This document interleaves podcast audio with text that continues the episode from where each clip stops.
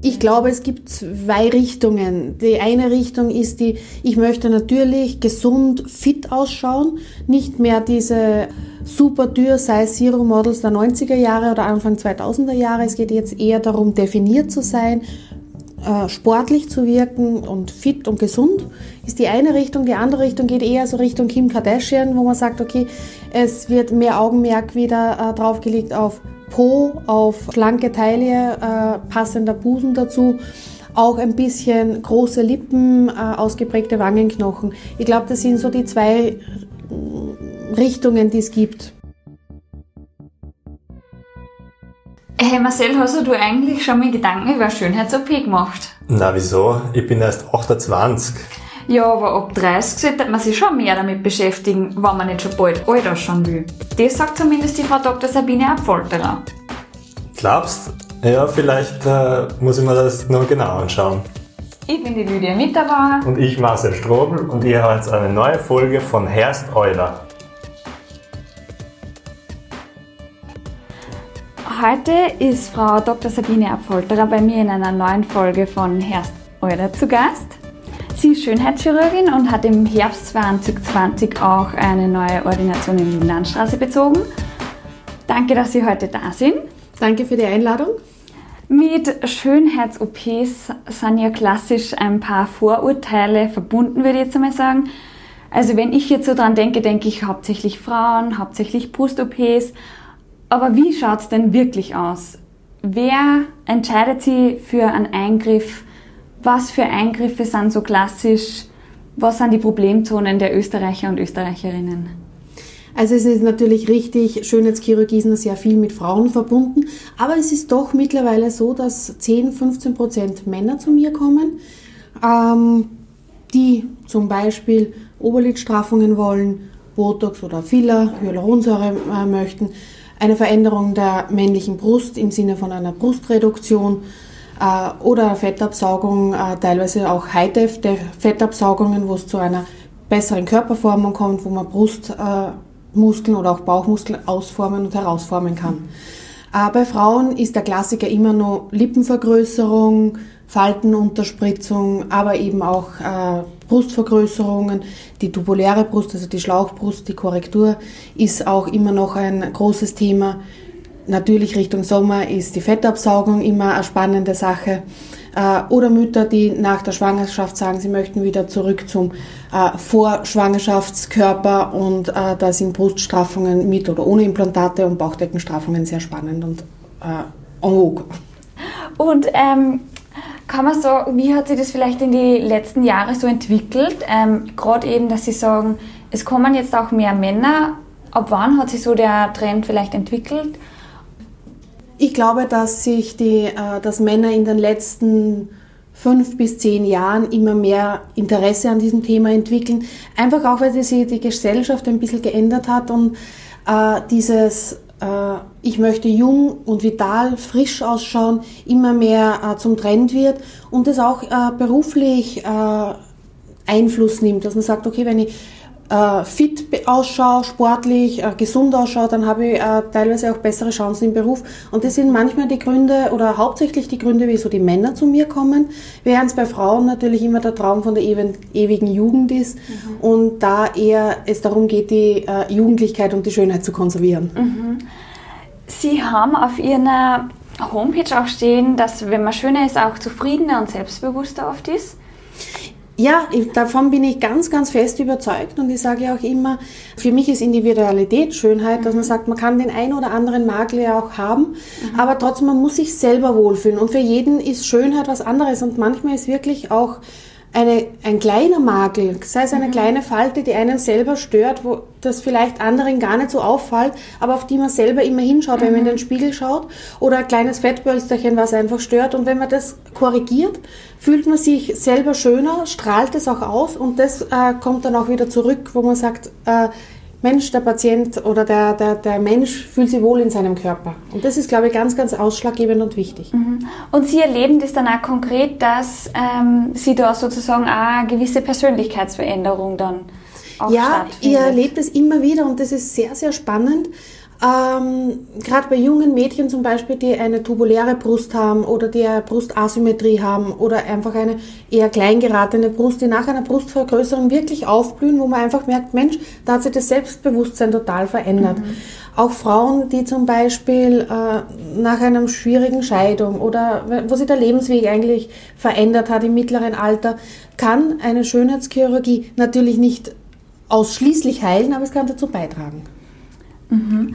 Weil Sie das auch gerade angesprochen haben mit jungen Mädchen, wann ist so der Beginn, wo man sich für das Thema interessiert? Vielleicht, was sind so Altersbeschränkungen vielleicht auch? Gibt es sowas? Ich glaube, dass die Beschäftigung mit der Schönheit schon sehr, sehr früh beginnt. Da reden wir von 10, 11, 12 Jahren, mhm. wo die Mädchen natürlich auch in den sozialen Medien, auf Instagram, äh, mit diesen Themen in Kontakt kommen und sich schon Gedanken drüber machen. Das ist natürlich, hat immer zwei Seiten. Einerseits ist natürlich was Schönes, wenn man sich mit sich selber beschäftigt. Andererseits muss man auch immer aufpassen, dass nicht in die falsche Richtung schlagt, dass man sich nur mehr darüber definiert. Ich glaube, da ist auch ganz wichtig, dass äh, und sehr viel Aufklärungsarbeit der Eltern gefragt, äh, das Kind und die Jugendlichen äh, selbstbewusst zu erziehen also ich glaube, es beginnt sehr früh, heißt aber nicht sofort, dass man mit 12, 13 oder 14 eine schönheitschirurgische Operation braucht, sondern oft ist einfach die Hautpflege, der richtige Umgang mit Sonnenschutzmitteln oder mit dem Sonnenbaden an sich. Wie kann ich mit Akneproblemen umgehen? Äh, vielleicht auch in jüngeren Jahren, äh, was tue ich, wenn ich Segelohren habe? Komme ich damit klar oder möchte das vielleicht korrigieren? Also auch viele Eltern kommen mit äh, den Kindern zu mir in dem Alter, kurz vor Einschulung und sagen, er wird immer gehänselt oder sie wird oft gehänselt und ich möchte da was Gutes tun, könnte man die Ohren anlegen zum mhm. Beispiel. Mhm. Schönheitschirurgie an sich ist dann was, was zum Thema wird mit 18.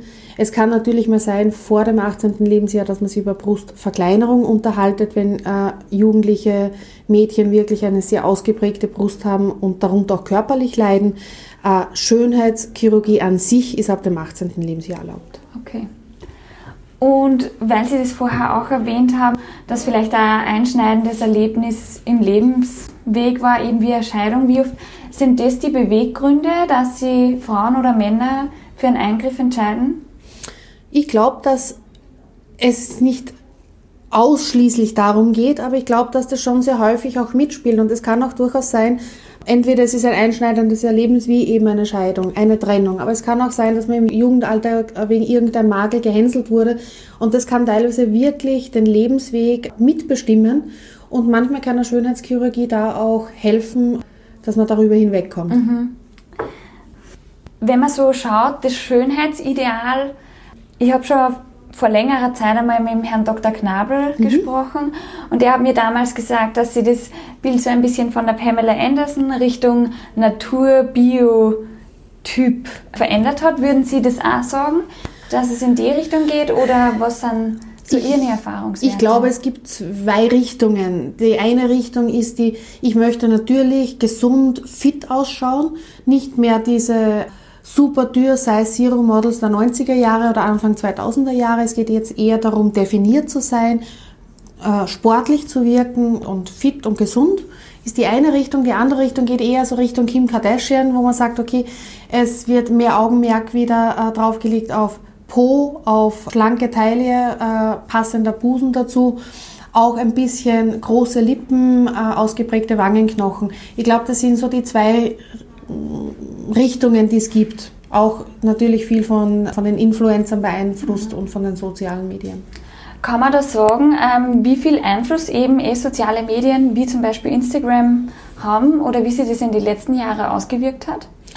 Ich würde mal sagen, die Werbung und die Medien haben sich immer schon sehr äh, auf das Schönheitsideal ausgewirkt. Das hat ja schon in den letzten Jahrhunderten denkt man an die Kleopatra, denkt man an die barocken Damen, etwas fülligeren Damen vom Barockalter, dann äh, die Twiggy in den 70er Jahren, also die Marilyn Monroe in den 50er Jahren. Und natürlich waren das immer einflussreiche Persönlichkeiten und jetzt sind es halt eher die Influencer. Mhm. Aber ich glaube, Einfluss haben die Medien immer schon gehabt. Okay.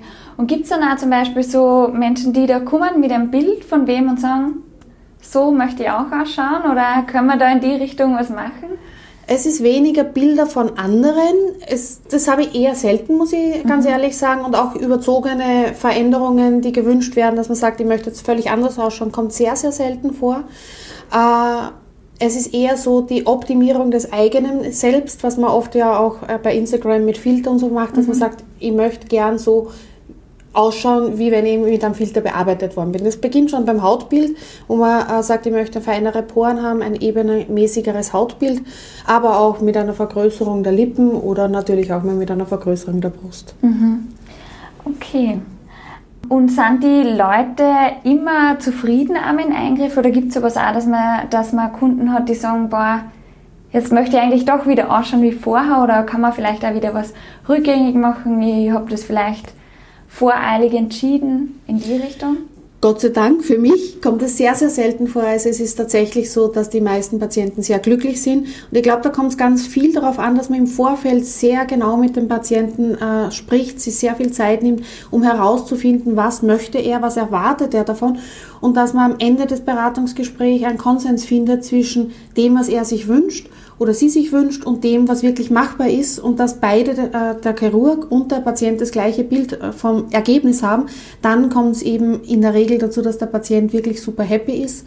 Sollte es mal nicht so sein, muss man natürlich darüber reden, was man ändern kann. Meistens kann man noch was ändern.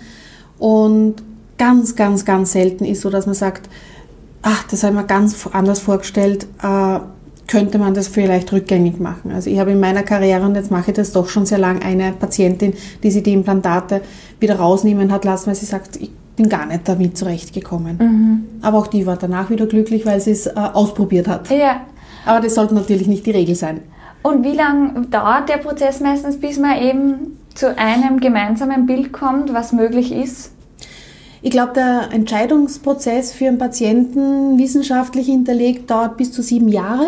Okay. Und der Chirurg selber nimmt ja dann nur mehr den letzten Part ein, mhm. äh, wenn man sagt, ich habe mich damit beschäftigt, ich habe mein Wunsch ist gereift, ich habe mich im Internet informiert und, und bei Freunden informiert, was ist machbar, äh, habe schon ein eigenes Bild davon, was ich machen möchte. Und dann ähm, kommt das Gespräch mit dem Chirurgen, äh, wo man dann zum Schluss gemeinsam herausfindet, was möchte der Patient haben, was ist machbar und wie soll das Ergebnis ausschauen. Und das kann man in einem Gespräch eigentlich gleich abdecken den Wunsch und das Ziel in der Regel ja, mhm. weil wie gesagt, wir sind der Patient oder sein Wunsch ist ja dann schon sehr weit gereift im Prinzip und er hat schon sehr genaue Vorstellungen, was er haben möchte. Aber es ist trotzdem immer wichtig, dass man auch eine ausführliche Aufklärung macht. Das heißt, wir haben immer mindestens zwei Gespräche vor jeder Operation. Okay. Und gibt es auch Eingriffe, wo Sie sagen, nein, das lehne ich ab? Ja, also im alltäglichen Leben kann es mal sein, dass man was ablehnt, wenn man einfach das Gefühl hat, egal wie lange ich jetzt mit dem Patienten rede, er hat einfach völlig andere Vorstellungen von dem, was machbar ist und da komme ich einfach nicht hin und der wird auch nach der Operation nicht glücklich sein, dann lehne ich Operationen ab. Oder wenn es wirklich ganz wilde Veränderungen sein sollen, jetzt gibt es ja doch äh, gerade in Amerika immer wieder mal Patienten, die sich dann die Nase entfernen lassen oder die sie viele Implantate unter die Haut setzen lassen. Das mache ich nicht. Okay.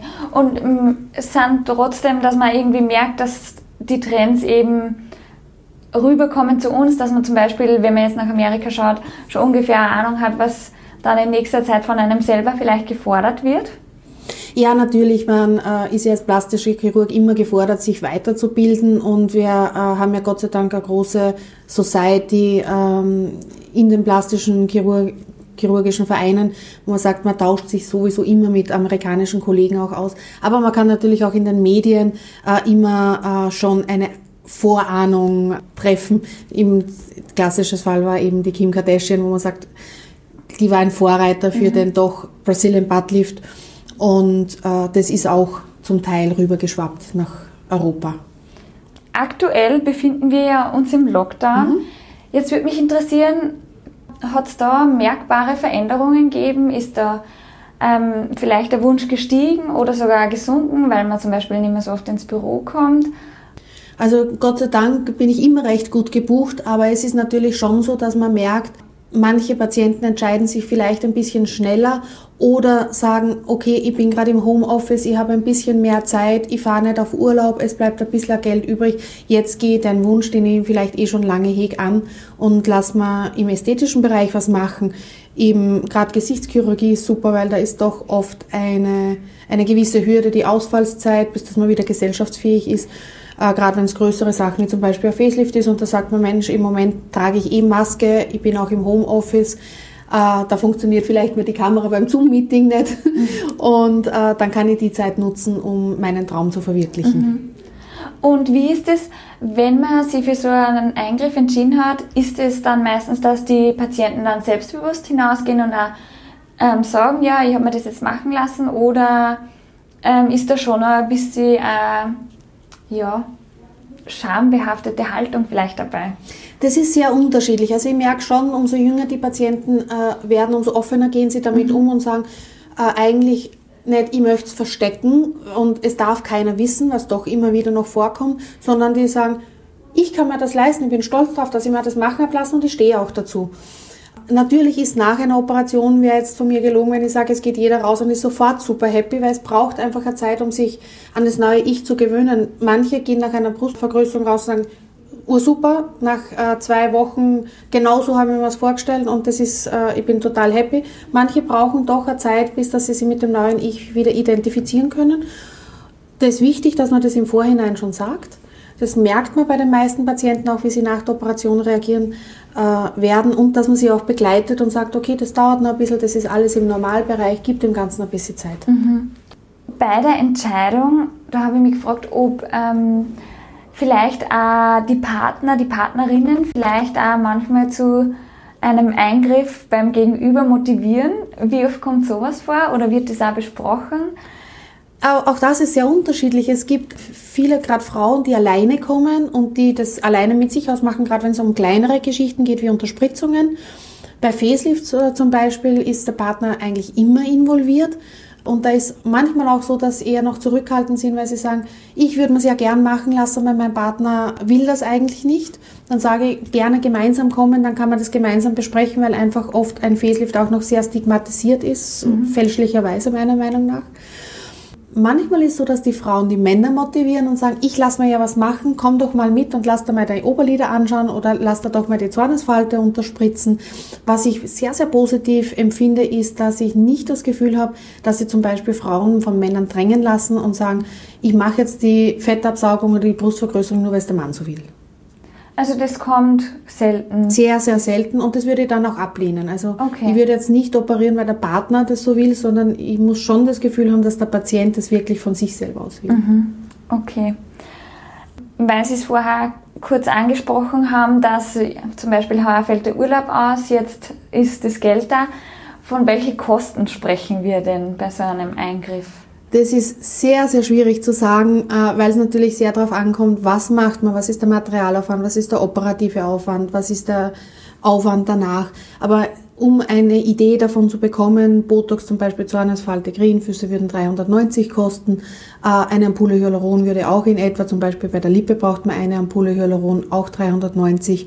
Wenn man dann in Richtung Fadenlift geht, sind wir so bei 2000 Euro. Wenn man Richtung Brustvergrößerung oder einen anderen operativen Eingriff äh, geht, müsste man so ab 5500 rechnen. Okay pro Brust oder ähm, für das Paar.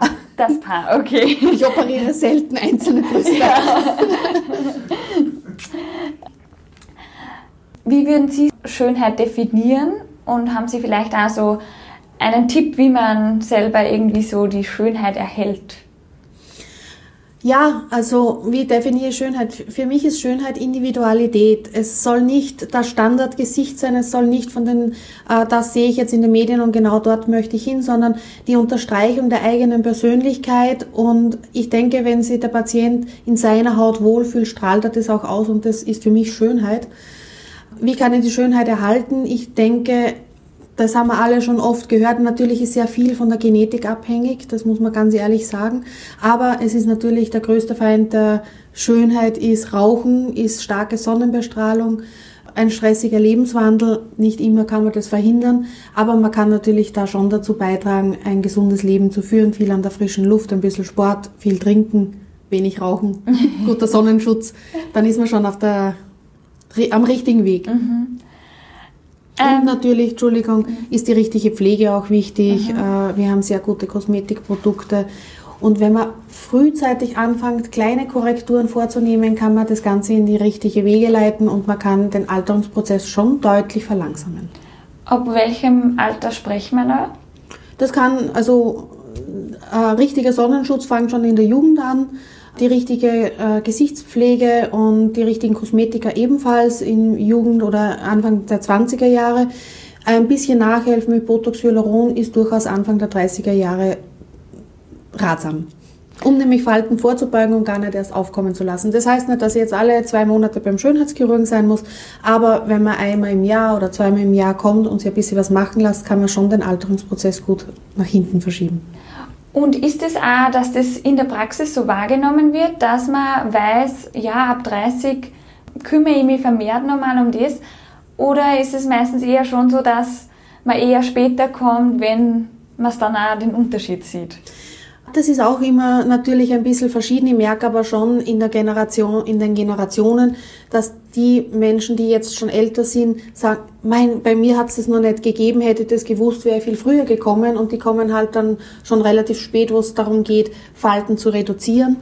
Aber man merkt einfach, die jüngeren Generationen beschäftigen sich mit dem Thema schon sehr viel und fangen sehr bald schon an, äh, dagegen zu steuern. Mhm.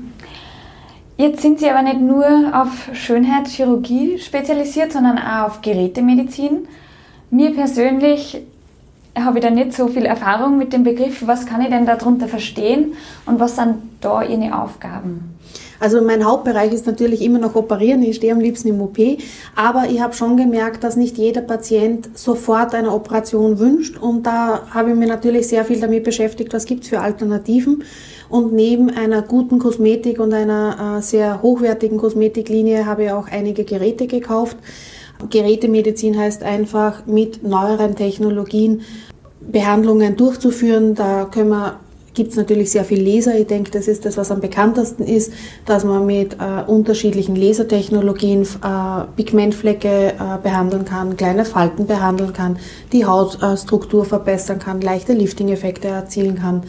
Aber es gibt natürlich andere Dinge, wie zum Beispiel eine sehr schöne neue Technologie ist mit Mikrowellen die Schweißdrüsen in den Achseln zu veröden, um vermehrtes Schwitzen zu reduzieren. Mittlerweile ist das eine Lifestyle-Behandlung, dass man mehr jetzt nur Menschen, die total schwitzen, diese Behandlung durchführen, sondern auch wenn man sehr sportlich ist oder wenn man sagt, ich sitze mit, mit dem Hemd und mit äh, Anzug viel in Besprechungen.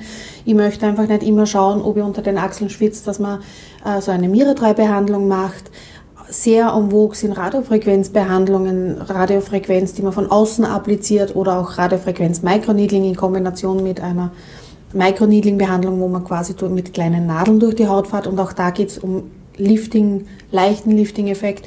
Natürlich kann man das nicht ganz vergleichen jetzt mit einer Facelift-Operation, mhm. aber es gibt viele Patienten, die einfach nur kein Facelift brauchen oder die nur Angst haben davor und wo man sagt, ich kann mit so einer Gerätemedizin auch sehr viel erreichen. Gerade wenn ich es kombiniere. Mhm. Und wie oft wird das in der Praxis dann ähm, in Anspruch genommen? Na, das wird sehr viel und täglich in Anspruch genommen, wie gesagt, weil er auch sehr viele Kombinationsbehandlungen anbietet. Zum Beispiel kann ich sagen, ich möchte mit Hydrofacial, das ist eine, äh, ein Gerät, wo ich die Haut sanft reinige, ein Peeling macht, äh, mit Hyaluronsäure äh, versorge das kann ich einmal im Monat machen, wenn ich möchte, um einfach die Hautqualität gut zu erhalten. Dann kann ich ein bisschen Botox und Filler machen, um die Muskulatur ein bisschen zu entspannen und den leichten Volumenmangel, der mit der Zeit entsteht, auszugleichen. Und ich kann dann später, wenn die Haut ein bisschen grobporiger wird oder wenn ich Probleme habe äh, mit Akne, mit äh, Lasertechnologie, mit einem CO2-Laser oder äh, mit einer Blitzlichtlampe dagegen steuern. Mhm. Und wie glauben Sie, wird sich das entwickeln? Also, dass man mehr in diese Richtung geht oder wie kann sie das, was sind da für technische Möglichkeiten? Also ich glaube, wir Menschen sind ja sehr technikaffin, das heißt, das wird sich auf jeden Fall weiterentwickeln. Es wird, es ist ja für uns Mediziner schon sehr schwierig, dem technologischen Fortschritt da immer up to date zu sein, weil es einfach sich so viel entwickelt und so viel Neues gibt. Das heißt, es wird immer mehr werden. Ich glaube trotzdem nicht, dass es ein klassisches Facelift ersetzt und die Operationen ersetzen kann. Ich glaube, es wird ein, eine Kombination sein und ja eine Kombination einfach aus Technologie und klassischer operativer mhm. Chirurgie. Okay. Jetzt würde mich noch zum Schluss interessieren, jetzt haben wir so viel über die Arbeit gesprochen. Warum haben Sie sich überhaupt ähm, für diesen Weg entschieden? Wollten Sie schon immer ähm, in der Schönheitschirurgie arbeiten oder hat sich das einfach zufällig ergeben? Wie war da der Weg dahin? Ganz ehrlich, es hat ich wollte immer schon Schönheitschirurgin werden. Das habe ich schon, äh, ich habe die Handelsakademie gemacht, weil meine Eltern gesagt haben, ich muss zuerst was Gescheites lernen und ich muss einen Abschluss machen. Aber ich habe schon in der ersten, zweiten Klasse Handelsakademie gewusst, ich möchte Medizin studieren und ich möchte auch Schönheitsmedizin machen. Und es hat sich als absolut richtige Wahl entschieden, weil ich liebe diesen Job. Und ich habe Gott sei Dank das Glück gehabt, dass ich Medizin studieren habe können und dass ich nachher auch einen tollen Mentor gehabt habe, in Arthur Worsek, der mir wahnsinnig viel beigebracht hat. Und ja, ich bin genau an der richtigen Stelle, wo ich sein möchte. Und es macht mir einfach sehr viel Spaß, weil ich so viel zurückkriege von den Patienten. Mhm. Weil glückliche Patienten geben einfach auch sehr viel zurück, sind sehr dankbar. Ja. Und vielleicht als letzte Frage zum Schluss, das haben Sie vorher auch gemeint, dass Sie einfach am liebsten im OP stehen. Was ist da so Ihr liebster Eingriff? Was ist so die Königsdisziplin? Für mich ist der, der, der liebste Eingriff ist einfach das Facelift, weil es eine sehr individuelle Sache ist. Jeder Patient braucht ein bisschen was anderes, egal ob ich es jetzt mit einem Laser kombiniere, mit einer Oberlidstraffung, mit Eigenfett, äh, ob es eher um Hängebäckchen geht. Es ist äh, äh, eine sehr individuelle Operation, die jeden Patienten anpassen muss und das ist einfach für mich auch das Spannende und das Schöne. Mhm. Super, vielen Dank Bitte für gerne. das Gespräch. Sehr gerne, hat mich sehr gefreut, da zu sein. Vielen Dank. Danke. Herst Eurer, ihr habt's gerade Herst Eurer gehört. Bei Fragen oder Kommentaren schreibt uns einfach eine E-Mail an redaktion.vienna.at. Gern könnt ihr euch auch bei uns melden, wenn ihr jemanden wisst, den wir unbedingt einmal interviewen sollten. Wir freuen uns, von euch zu hören und bis zum nächsten Mal bei Herst Eurer.